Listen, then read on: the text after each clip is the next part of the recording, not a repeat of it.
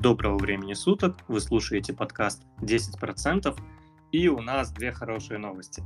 Первая хорошая новость это то, что Женя снова смог присоединиться к нам. Меня, если честно, это всегда радует. И вторая хорошая новость, то, что мы запускаем новый сайт, на котором мы будем выкладывать какие-то статьи, также выкладывать наши выпуски, и все это можно будет у нас найти на сайте, ссылку оставим в описании, хотя она довольно простая, там будет надпись blog.10p.one. То есть, как у нас было 10p, мы это оставляем, чтобы можно было короткие ссылки кидать. И у нас появляется теперь еще блог. Ссылку мы также оставим на сайте. Единственное, что нужно красивенько это как-то оформить, чем я займусь уже после записи данного выпуска. Жень, ты для меня вот как такая икона дизайна, ты очень быстро умеешь определять там, красивый дизайн, некрасивый, создавать вообще дизайны для сайтов, для приложений. Меня всегда это радует, у меня всегда это очень сложно получается. Тем не менее, можешь что-нибудь там рассказать про сайт хотя бы с этой стороны, потому что мы начали это немного в топ обсуждать, ну раз уже заговорили. Ну, первое, что мне бросает в глаза, это то, что шрифты говно. Вот. Вот, а в целом, ну, как бы, можно, есть над чем поработать.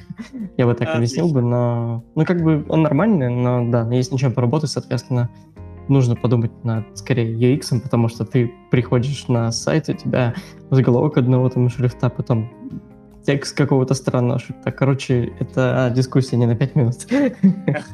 А И не про инвестиции. Интересно, как это можно было бы доработать, чтобы это было удобно использовать его и статьи писать удобно. Потому что ты же понимаешь, что там просто докер, WordPress, все дела. Это WordPress? Да-да-да, ну это нужно... А что, а что еще? Я думал, что еще, ну, как бы, это самое такое нормальное. А, да нет, нет, просто интересно было, на чем он написан. Да-да-да, мы как бы этого не скрываем, там докер на бэкэнде работает. Это все технические штуки, не супер важные для инвестиции, но прекрасно, что у нас теперь есть сайт, мы на нем будем писать статьи, уже написали несколько статей, и вот в ближайшие дни я хочу написать статью, какими сервисами мы пользуемся, чтобы можно было легко собрать ссылки, и можно было по этой статье бегать, постоянно ссылки всегда были под рукой. Вот. Это что касается наших апдейтиков, и это, мне кажется, прекрасно, по крайней мере для нас. Это будет явно удобней, и это какое-никакое развитие, и это прекрасно. Что ж, идем на самом деле дальше. А, дальше у нас по плану было обсудить British Tobacco. А, Жень, ты вообще что-нибудь знаешь про данную компанию? Про то, что они один из крупнейших поставщиков сигарет, электронных сигарет. А, насколько я знаю, в некоторых странах, где разрешен, где есть легалайз, они, по-моему, поставляют, продают какие-то травы для курения. Но я, честно говоря, про это не уверен. Я знаю, что точные сигареты продают и электронные сигареты. И, соответственно, ну, все, при, все приблуды к ним. Да, да, да, да, да, да, да. На самом деле British Tobacco, как бы понятное дело, из названия, из описания, которое ты рассказал, что это компания, которая э, производит табак и, соответственно, продают табачную продукцию. И дело в том, что этот рынок только набирал оборот там, весь 20 век, начало 21 и потом в какой-то момент люди начали задумываться о здоровье и отказываться от курения том числе там у меня есть много знакомых, которые действительно бросили курить, и опять же это плохо, естественно, сказывается на самой компании. Сама компания на текущий момент стоит э, 10 P на I, э, оборот компании на 85 миллиардов.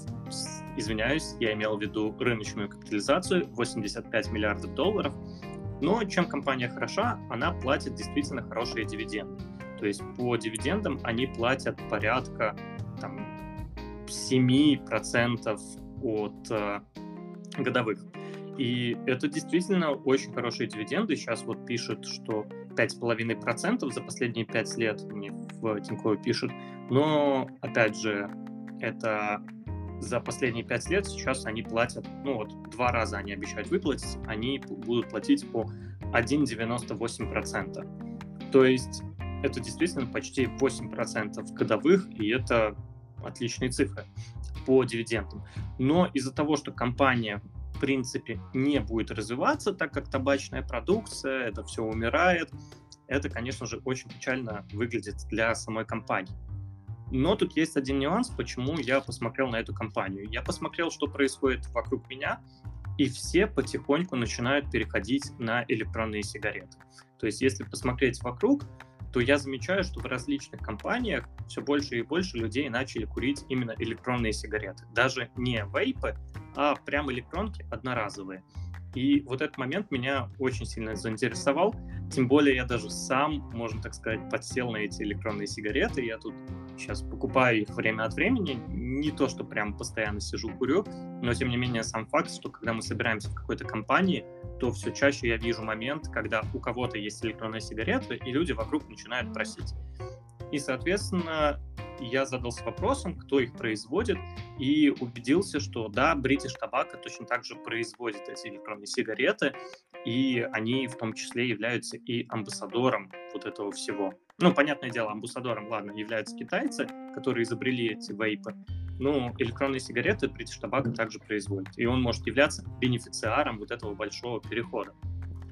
И вот этот момент меня очень сильно заинтересовал, потому что электронные сигареты, они не так сильно вредят здоровью, и на них действительно можно точно так же зарабатывать. То есть это просто еще одна зависимость, новая, которую люди сейчас приучаются, и постепенно, мне кажется, люди все чаще и чаще будут переходить на эти электронные сигареты. Да, отказываться от табака, переходить на электронные сигареты и будут покупать их на там, чуть ли не ежедневной основе, потому что очень часто я общался с людьми и спрашивал, как часто они покупают эти электронные сигареты, и мне говорили там, ну, в принципе, одной сигареты мне там хватает на сутки. Я такой, в смысле? Мне хватает на три недели, а тебе на сутки. Вот, в общем, поэтому вот этот момент, он действительно интересен, и вот я хотел спросить как раз-таки, что происходит, вот может в Финляндии ты не, не наблюдал на улице, там люди ходят с вот этими электронными сигаретами? А, нет, у нас в Финляндии на самом деле не так много людей курит, по крайней мере, из моего окружения. Но если курят, то курят самые обычные таба- табачные сигареты. Вот, mm-hmm. и, соответственно, тут видишь, какая а, штуковина, что в Финляндии сигареты очень дорогие. Вот. И, если каким-то образом можно попытаться сэкономить с помощью электронных сигарет, то, скорее всего, какие-то более там молодые люди, которые как бы готовы к чему-то новому, то они, скорее всего, наверное, выберут электронные сигареты. Тут я согласен, что это отличная, а, отличная альтернатива а, к сигаретам, и поэтому есть смысл э, думать с такой точки зрения, но все-таки я придерживаюсь той мысли, что мир потихоньку уходит в принципе от курения, но, ну, по крайней мере, с моей точки зрения. Вот из моего окружения, наверное, первый раз я слышу, что кто-то сказал, что я, типа, там, подсел на сигареты, вот, наверное, только от тебя, потому что э, я, когда жил в Питере, у меня все друзья, вот прям все, даже тот парень, который курил несколько раз там на дню, мы с ним ходили в курилку, а, даже он отказывался от сигарет в последнее время. Кстати, потом он вернулся, но это же другая история. Но понят, понятен тренд, что э, много людей, которые хотят сейчас отказаться именно от сигарет, вообще от курения, в принципе.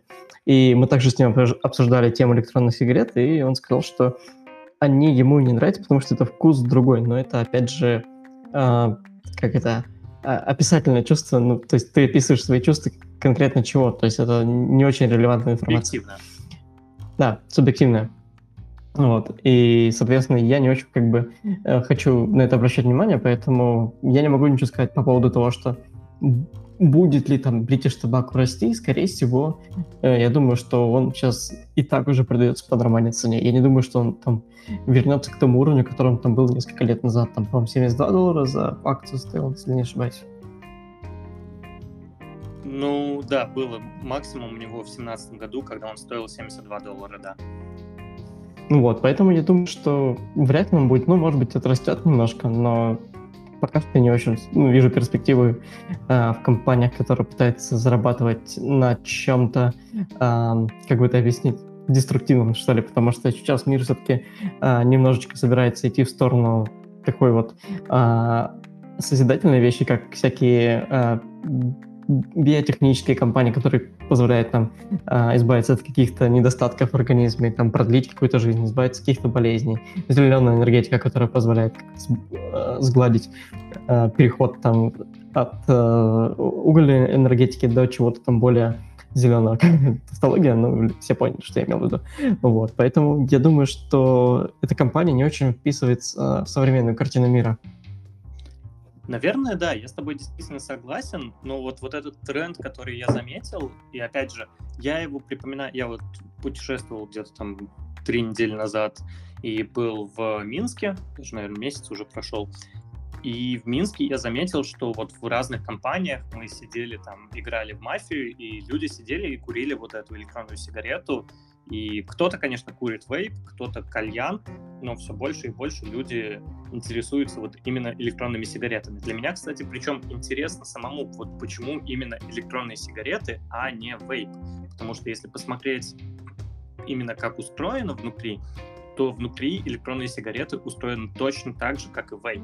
То есть это одно и то же, только вейп выходит в сумме дешевле, то есть ты вначале там вкидываешь там чуть побольше, а потом просто тебе надо менять жидкость и ватку, и выходит это дешевле. Но, видимо, люди не готовы париться, им просто нужно купить эту штучку, и все, сидишь, вейпишь, и на этом все.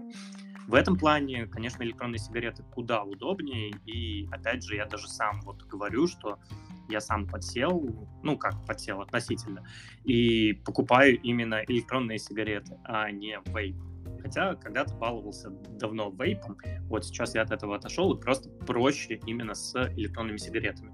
Ну вот этот момент мне на самом деле опять же нравится, и хочется посмотреть, к чему это приведет, потому что мне кажется, что это, эта индустрия, она будет только развиваться. То есть ты говоришь, что мы отказываемся в пользу всего здорового, в пользу там, об, очищения мира, но вот с точки зрения человека все равно мы будем от чего-то зависеть. И я не помню, как кто-то сказал, ну, какой-то философ, что э, мы лишь выбираем нашу зависимость. Наша свобода выбора заканчивается на выборе своих зависимостей. Вот как-то так это было сказано. Поэтому как-то так. К нам, к нам, кстати, подключился Костя и тут же отключился. А, слушай, пока, пока, пока мы не перешли на другую тему, я, у меня есть пару мыслей, которые ты а, сказал, но у меня есть ответ на них. А, смотри, ты сказал, что многие переходят с обычных сигарет на электронные, и у меня сразу возник вопрос. А, а, ну, как бы, хорошо, допустим, у нас а, уходят обычные сигареты, и люди там, не знаю, массово все резко, те, кто курил обычные, перешли на электронные. Но вопрос в том, какая маржа будет с производства электронных сигарет и обычных табачных сигарет. То есть насколько это будет э, эффективно в плане э, бизнеса, то есть насколько это будет больше денег приносить компании, и насколько это будет э, долгосрочный тренд, потому что, как мы с тобой говорили про, про вейпы, вейпы потихонечку, да, они были в свое время прям супер популярны. Ну, то есть тут прям, даже как бы я помню, когда жил в Питере, ты идешь на улице, тут кто-нибудь да точно бы вейпил. То сейчас вейп это что-то, знаешь, какой, блин, чувак, прикольный чувак от 2017-го, там, я не знаю. вот я как, как это так воспринимаю сейчас. Не будет ли такое с, с электронными сигаретами? Кстати говоря, хороший поинт, но смотри, я, во-первых, э, уточню, э, я вот ты сказал, что я, э, что, что я это сказал, вот, что люди переходят с обычных сигарет на вейпы. Э, я хочу сказать, что очень часто даже те, кто не курили, переходят вот именно на электронные сигареты. То есть вот новый рынок, он все равно открывается даже для тех, кто не курил. Вот, например, я живой пример, опять же, я не курил, но вот я начал покупать эти электронки. По поводу маржи маржа у них на самом деле довольно большая. То есть э, цены они устанавливают, там, производить вот эту штучку там стоит, э, наверное, один бакс, продают они их за 10 баксов. То есть маржа у них есть, и тут проблем нет. Есть проблема с двумя другими вещами. Первое — это то, какой большой рынок у British Tobacco.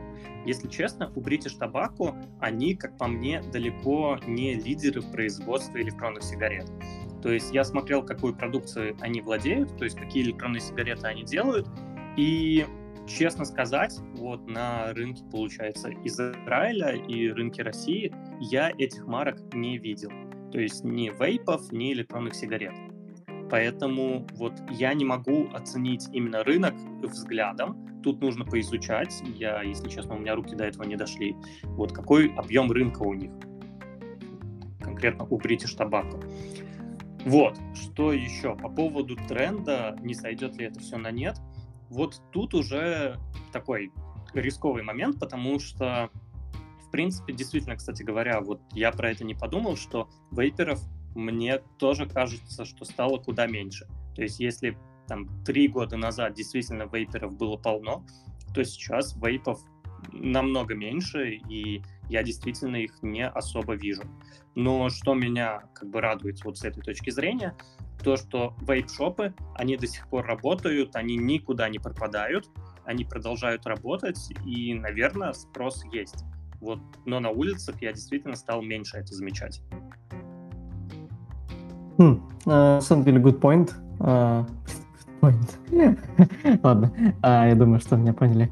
Uh, я просто к тому, что, наверное, да, в принципе, ты прав насчет того, что они, их стало меньше на улице, потому, потому что многие государства начали это регулировать, в том числе и Россия, насколько я помню, она тоже как-то запретила публично, публичное использование, я не знаю, как правильно сказать, использование, употребление электронных сигарет, вот, наверное, использование электронных сигарет, и, в принципе, да, это нормальная ситуация, что мы не видим это на улицах, а кто-то дома сидит и вейпит. Вот, да, и просто непонятно, насколько вот этот рынок действительно, ну, визуально его не оценить, нужно смотреть на циферки. Но вот если мы посмотрим на циферки показателей British Tobacco, то British Tobacco до, 7, до 11 года выручка у них росла как бы плавно-плавно и хорошо, и за счет этого росла, естественно, прибыль. То есть если в пике вот в 2011 году у них выручка была 47, даже 48 миллиардов, блин, фунтов стерлинга. В, э, в Англии ведь фунты, да? Ну, вроде как, да. Да-да-да. Тут просто вот эта иконка, но на всякий случай уточнил. И прибыль была э, 10 миллиардов. То есть, опять же, по табаку у них там в прибыль 20% конвертировалось. Это как бы довольно неплохие цифры. Вот. Если говорить сейчас, то с 2012 года их выручка упала в три раза, она стала 15 миллиардов, и после этого она постепенно вот так и была 13 миллиардов, пока в 2017 году они не начали снова расти, и в 2017 году они стали 20 миллиардов, и после этого 25, 25, и в 2020 году снова 25 миллиардов. То есть выручка 25 миллиардов, прибыль у них порядка э, 6,5 э, миллиардов. В, я сейчас это все говорю в фунтов стерлинга. И, в принципе, видно, что в 2017 году у них начала расти прибыль и выручка. И вот этот момент, конечно, он сейчас замедлился, потому что была пандемия, ничего удивительного.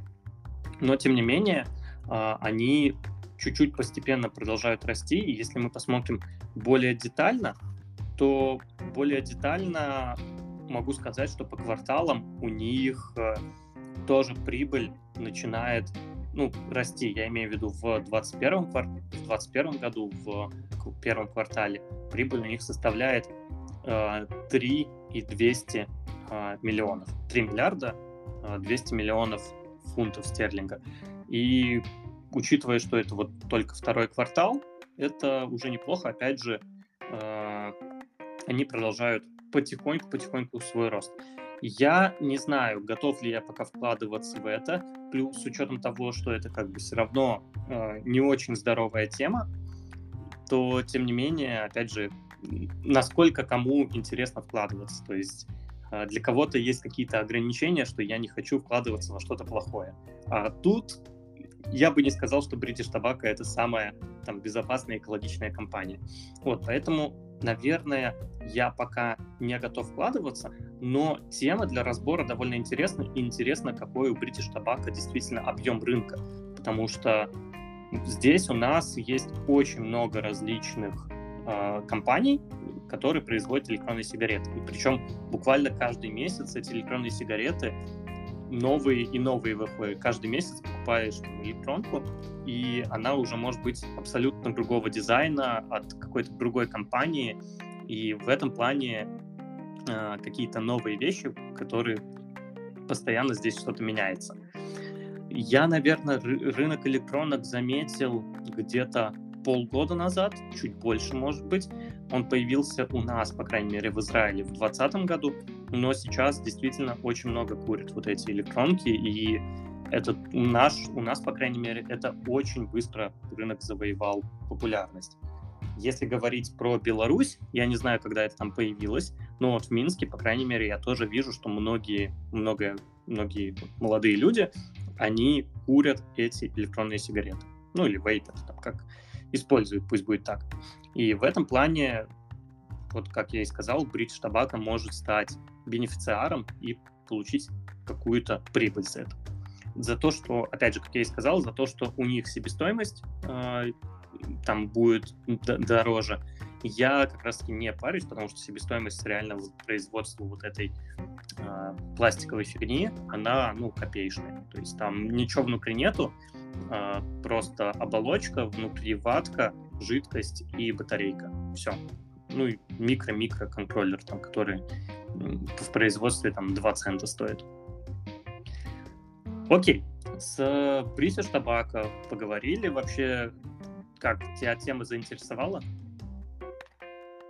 Ну, я бы не стал бы вкладываться. Я, в принципе, аргументировал свою позицию несколько минут назад, поэтому я не думаю, что я, в принципе, заинтересован в принципе в рынке сигарет, табака и всего прочего. Ну, вот да-да, я про это и говорю, что не для всех этот рынок вообще подходит. Но если вы чисто... Видишь, видишь, в чем э, ситуация, что я бы вкладывался бы в рынок сигарет, если бы я был бы ну, курильщиком, да, что я бы понимал рынок, да, что я понимаю, что сейчас это, допустим, не популярно, и, я не знаю, есть что-то более новое. То есть я видел бы там какую-то перспективу. А так как я немного в стороне, я не очень понимаю, как этот рынок работает изнутри, что там появляется новое, кто двигатель прогресса и так далее. Поэтому, ну, просто для меня это как темный лес. Это то же самое, что я бы сейчас, не знаю, там пошел бы вкладываться в какую-нибудь, там, не знаю, китайскую не знаю, какую-нибудь компанию, которую я не очень понимаю. вот, поэтому вот, в принципе, пример сигареты, что я не очень понимаю, как они работают изнутри и кто их целевая аудитория, поэтому вот я не вкладываюсь. Ну, как они работают изнутри, на самом деле, как я и сказал, там довольно легко. Это просто жидкость, которая, ну, жидкость, которая испаряется с помощью батарейки и нагревателя. То есть ничего там внутри сложного нету. Но с точки зрения, опять же, насколько не, видишь, употребляют. Да, да, да. Видишь, в чем еще, еще проблема? Что любое исследование, которое будет показывать, что они наносят какой-то вред твоему здоровью, это сразу будет влиять на курс акций этой компании. Поэтому я не думаю, что это, в принципе, даже стабильные акции, потому что блин, ну, это очень много факторов, которые зависят на курс. Да, конечно, они платят дивиденды, но это не так, чтобы прям крутой бенефит, чтобы покупать эти акции и ждать, что у тебя там ну, будет какая-то прибыль, и ты сможешь на них там заработать кучу денег. Ну, нет, я думаю, что это скорее спекулятивная штука. Ну, кстати говоря, по поводу, опять же, дивидендов, то дивиденды у них растут, и если взять там дивиденды за 2020 год, то у них было 0,67 цента на акцию, сейчас у них 0,74 я имею в виду в квартал, они платят ежеквартальные дивиденды, как это обычно и принято.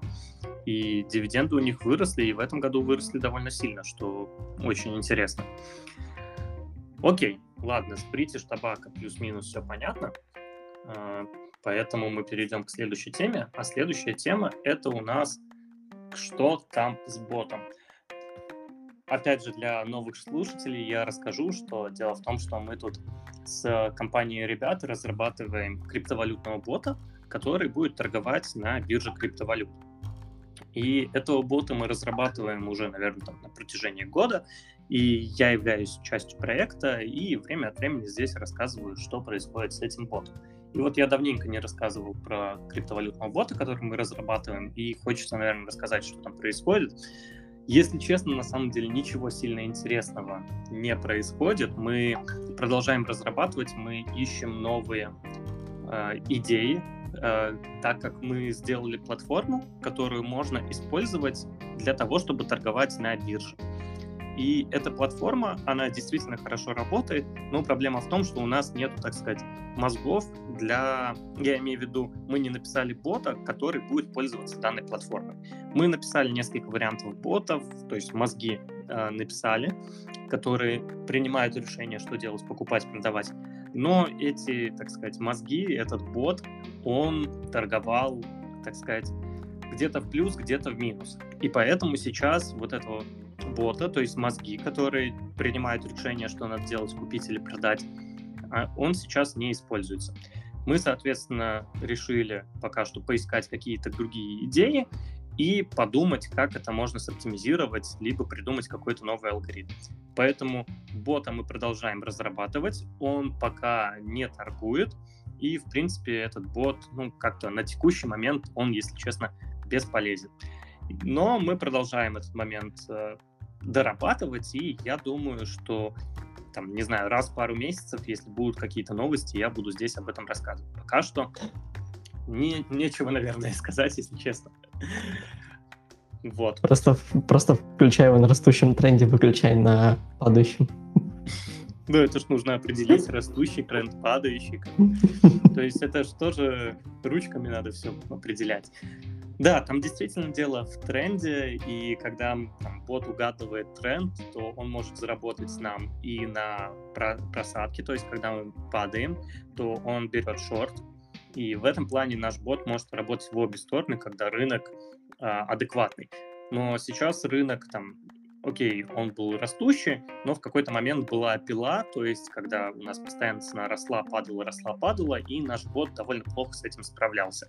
Поэтому он нам какие-то деньги заработал, а потом на тренде, когда у нас, ну, по сути, не было тренда, мы просто росли, падали, росли, падали, в этот момент бот, конечно, нам слил э, статистику, и как бы поэтому мы на нем ничего особо и не заработали.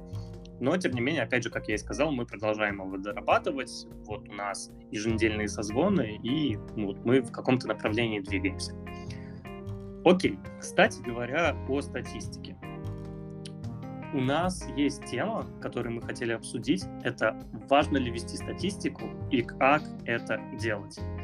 Жень, расскажи вообще, ты ведешь статистику, как ты это делаешь, что ты делаешь? Нет, я не веду. Ты мне я, на самом говорил, деле... что ведешь.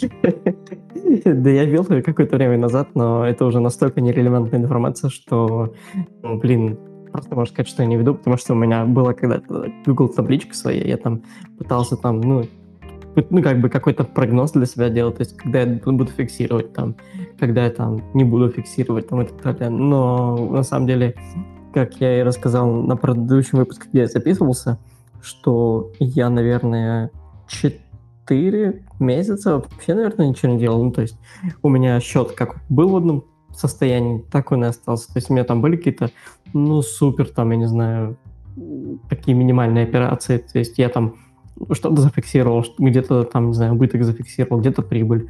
Вот, но это все было. Поэтому я решил пока что забить на эту табличку, возможно, придумать что-то более эффективное для меня. И вся моя статистика, это, наверное, есть история, точнее, не история, аналитика Тинькова. Вот, это все. Не, ну это, это тоже, если что, считается, как бы, если ты на нее смотришь, то это тоже считается.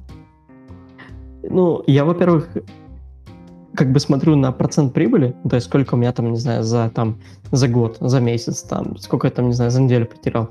Но это скорее супер приблизительная, наверное, статистика, потому что я не скажу, что она прям такая максимально точная, но потому что мне не нужно точно. Я, я в последнее время решил скорее больше не париться и инвестировать прям, ну, в очень долгосрочные штуки, типа там какие-нибудь там ETF-фонды, возможно, или еще что-то такое, потому что у меня в последнее время, в принципе, не особо, нет особого желания анализировать какие-то, допустим, компании, которые, ну, прям супер там хайповые, типа там Модерна в свое время была. Я пытался, у меня не очень получилось, и я решил, что я, наверное, пока что буду, скажем так, познать какие-то знания, а в это время инвестировать в какие-то долгоиграющие штуки, возможно, какие-то дивидендные акции, возможно, фонды, возможно, что-нибудь еще новое. Ну, понятно. А, я до сих пор веду статистику. Я, кстати говоря, понимаю твою вот идею, что просто инвестировать в фонды, потому что действительно это куда проще и зачастую более выгодно. Потому что все-таки анализ акций, какие-то предположения, это требует огромных усилий, и вот этот момент, опять же, многие недооценивают, что вот когда пытаются покупать акции, что нужно все-таки проанализировать, понять, почему, сделать какой-то риск, и вот этот момент, он действительно очень важен. Мы, на самом деле, постепенно к этому, может быть, и приходим, но, опять же, я продолжаю инвестировать вот в обычные акции, и я это обуславливаю тем, что я пока просто обучаюсь. То есть для себя я обучаюсь, как анализировать компании, что нужно для этого, и вот делаю какой-то анализ, и поэтому продолжаю этим заниматься. Что ж, касательно статистики, как веду ее я я веду ее в Excel-табличке. Кстати говоря, данная табличка есть на Patreon, и можно получить к ней доступ, можно посмотреть мой а, актуальный портфель на текущий момент. Там еще есть актуальный портфель Кости, который он тоже ведет в Excel. И вот у меня в табличке как раз прописано, сколько акций должно быть каждой компании, и я пытаюсь этот процент плюс-минус держать, и он мне постоянно подсказывает, какие акции нужно докупить в случае, ну, когда я закидываю деньги на инвестиции, то, опять же, моя табличка мне подсказывает, сколько и каких акций нужно докупить, потому что цена акций постоянно прыгает, и если, допустим, я купил там, ну, условный Virgin Galactic за 20 долларов, он вырос до 40, то и процентное соотношение в портфеле у меня тоже выросло в два раза.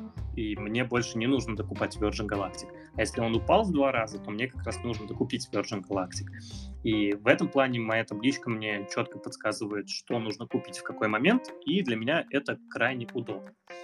И я считаю важно ввести такую статистику. На самом деле, если посмотреть на статистику, которая у меня есть, я также ее сравниваю с фондами S&P 500, который самый классический фонд, и вот интересуюсь, насколько вот я, моя статистика а, быстрее или обгоняет этот фонд, или наоборот отстает.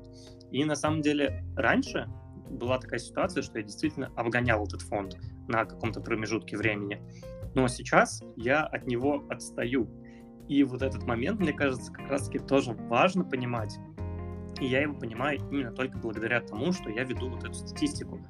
И сейчас ситуация такая, что я отстаю от фонда а, S&P 500, пытаюсь проанализировать почему, и основная причина, конечно же, это китайские компании, которые у меня в портфеле ну, примерно процентов на 20. Я даже сейчас могу точно сказать, насколько у меня процентов этих китайских компаний. Но пусть будет процентов 30. Это э, Alibaba, это у нас Hello Group, который Momo, также есть JD.com, Э, и, в принципе, из китайских компаний у меня, наверное, все на это. И китайские компании в последнее время просели процентов на 20-30, и это, конечно, действительно ударило по портфелю и по прибыльности самого портфеля.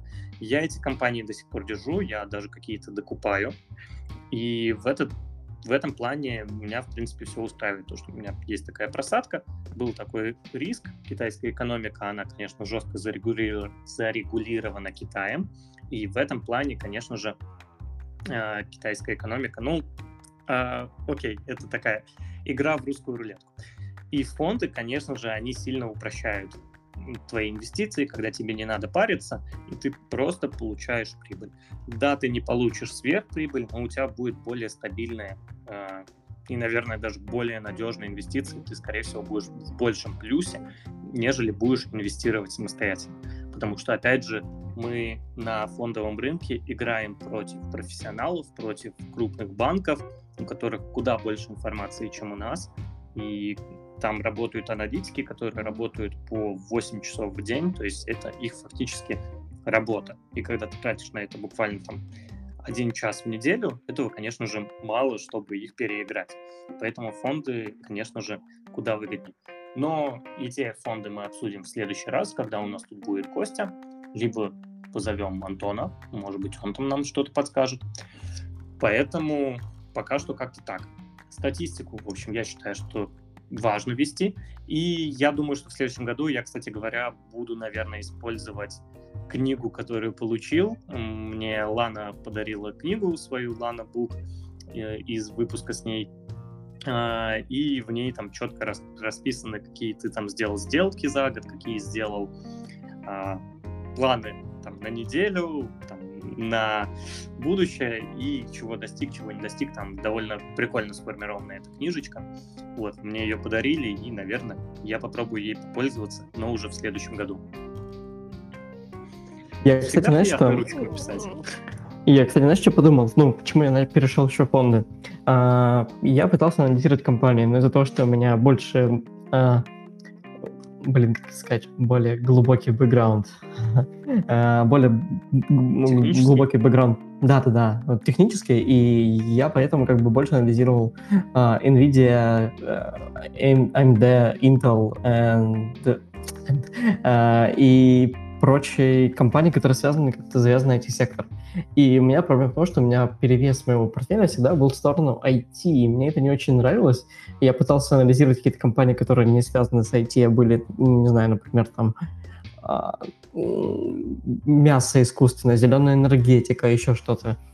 И как бы вроде как оно шло, ну почему-то меня потом не понравилось сидеть там пытаться разбираться э, в том, пытаться угадать, выстроит ли эта компания и будет ли, не знаю, Nvidia лучше, чем AMD или там будет ли Intel, как бы умрет он, не умрет он там.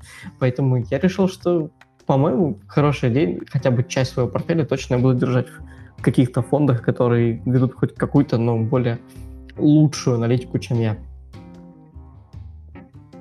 Ну, фонды, если мы говорим, ты говоришь, видимо, тогда про активные фонды для активных Я говорю про ETF. Про ETF. Угу. Ну, ETF-фонды, они обычно не ведут никакую статистику, они просто покупают весь рынок, и рынок в среднем растет, и поэтому растет твой портфель. Не-не, понятно. Я еще говорил про фонды Тинькова. Я, я что-то сказал сначала ETF, потом вспомнил, что я еще купил э, Тиньков NASDAQ Biotech. И, кстати, тоже штука нормальная. Поэтому я смотрю на тиньковские фонды, и они тоже, на самом деле, довольно неплохие, как по мне. Ну да, они на самом деле очень дешевые, и их очень приятно покупать там на остатки какие-то, и в этом плане действительно эти фонды довольно приятные. Плюс там относительно хорошие условия по комиссиям, то есть там якобы нету комиссий, но они на самом деле в итоге забирают себе процентик, и я пока тоже покупаю тиньковские фонды, но я думаю, там можно будет перейти на фонды от Финама и сделать отдельный счет на акции и отдельный счет на фонды. Я еще не занялся этим, но в ближайшие, не знаю, я думаю, в этом году я этим займусь. То есть не в, не в ближайший месяц, в ближайший месяц у меня очередная поездочка намечается. Так что, кстати говоря, Жень, я, возможно, заеду к себе в ближайшее время, но пока не обещаю, посмотрим. Да, окей, когда собрался вообще? Ой, лучше тебе не знать. Пока купил билет в Питер, а там, там уже посмотрим. Mm, да. Okay. Но это немного уже оф топа Вот, если так посмотреть, то мы пришли к выводу... Погоди, мы пришли к выводу, вести статистику важно или не важно? Ты, да, ты конечно, считаешь не конечно. Важно? Не, почему? Я считаю, что важно. Просто как раз-таки вот эта вот статистика, когда я анализировал свой рынок, помогла мне понять, что у меня перевес в IT идет. я как минимум посмотрел, что у меня есть там какой-то э, дисбаланс в профиле.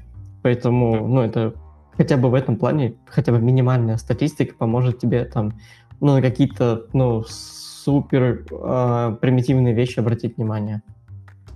Ну, в моем случае, кстати говоря, тоже была такая ситуация, когда я увидел несколько вещей. Во-первых, дисбаланс в сторону IT-сектора, как ты и сказал. Я также увидел дисбаланс в сторону Америки, что я покупаю только американские компании. Мне это на самом деле тоже не понравилось, когда я это увидел. Все-таки какую-то диверсификацию хотелось бы иметь. И поэтому сейчас у меня как есть а, американские, российские, китайские, европейские компании, израильские а, израильская компания. SolarEdge. Да-да-да-да, SolarEdge, именно она самая, как бы до сих пор держу и, и доволен ей, так что, в принципе, все нормально. Да, ну, на самом деле, здесь много проектов, которые представлены на бирже NASDAQ, я имею в виду из Израиля. Израиль, насколько я помню, а, вторая страна после Америки по количеству компаний, которые представлены на бирже NASDAQ.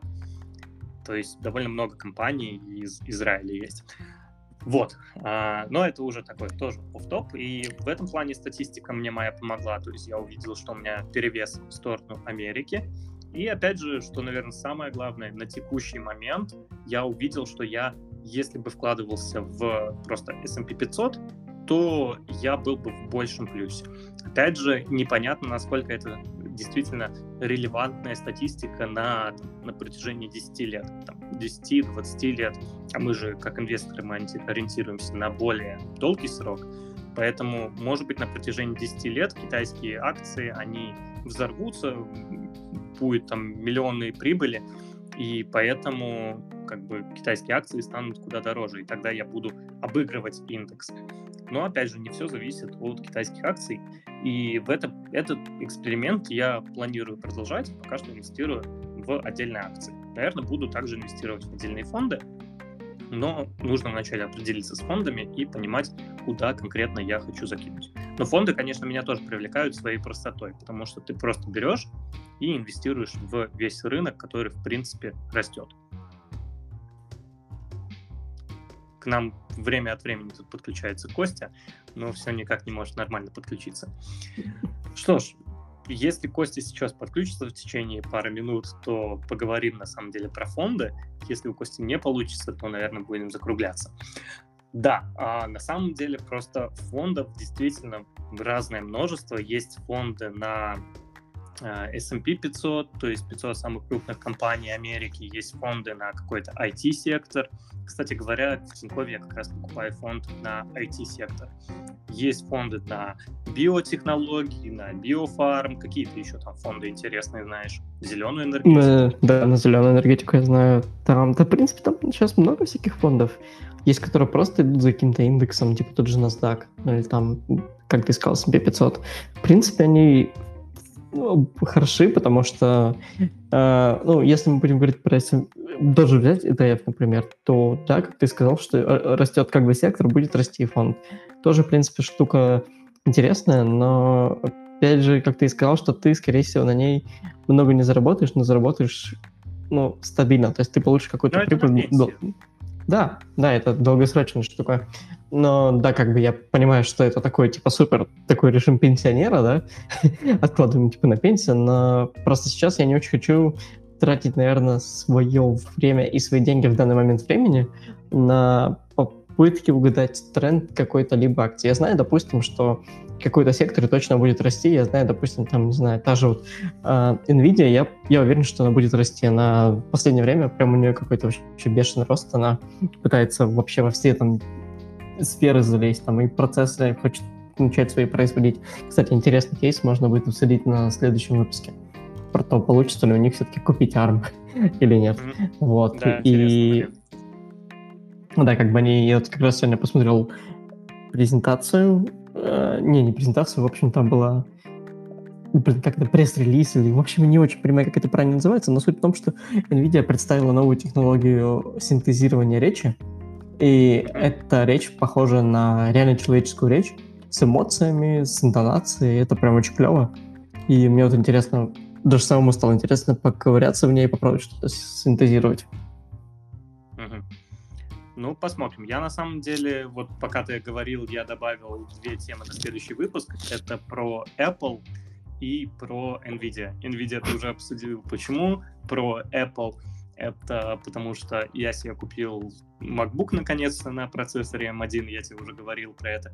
Mm-hmm. И вот есть такая вероятность, что действительно MacBook смогут очень сильно потеснить рынок э, лэптопов, потому что действительно MacBook у них получились ну просто шикарными и по деньгам, и по характеристикам, там, чуть ли не, наверное, лучший выбор на рынке.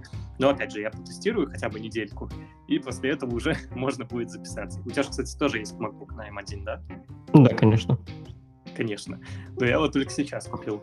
Э, дошли руки до этого и решил оформить, не дожидаясь новых MacBook'ов. Что ж. Я все-таки жду новые. Да. Поэтому вот, вот новые все-таки хочу купить потом, со временем. Ну, 14-дюймовый, да, 16-дюймовый. 14. 16 не хочу, слишком большой, слишком тяжелый. Да, да, да, да, да. Ну, 14 там прошки должны выйти. Я решил, что прошка для меня это перебор, когда есть вот а, Air без вентилятора, для меня это... Да, он шикарный. Он, он шикарный, я купил максимальной комплектации и, ну, пока что доволен, но, опять же, я пару дней его там тыкаю буквально буду продолжать тыкать. И вот сейчас, опять же, он у меня работает, никаких вентиляторов, тишина полная, и это прекрасно. Что ж, на этой оптимисти- оптимистической ноте я предлагаю закончить. Э, не забывайте подписываться на нас, ставить нам лайки, писать комментарии, оставлять нам темы на нашем новом сайте, либо в телеграм-канале. Мы обязательно обсудим это в следующий раз. У нас до сих пор мы торчим тему по трейдингу, но я жду, когда Костя к нам сможет присоединиться и более активно рассказать про эту тему. Вот, поэтому мы ее откладываем каждый раз на следующий раз. Вот. Всем спасибо за прослушивание. До скорых встреч. Пока-пока.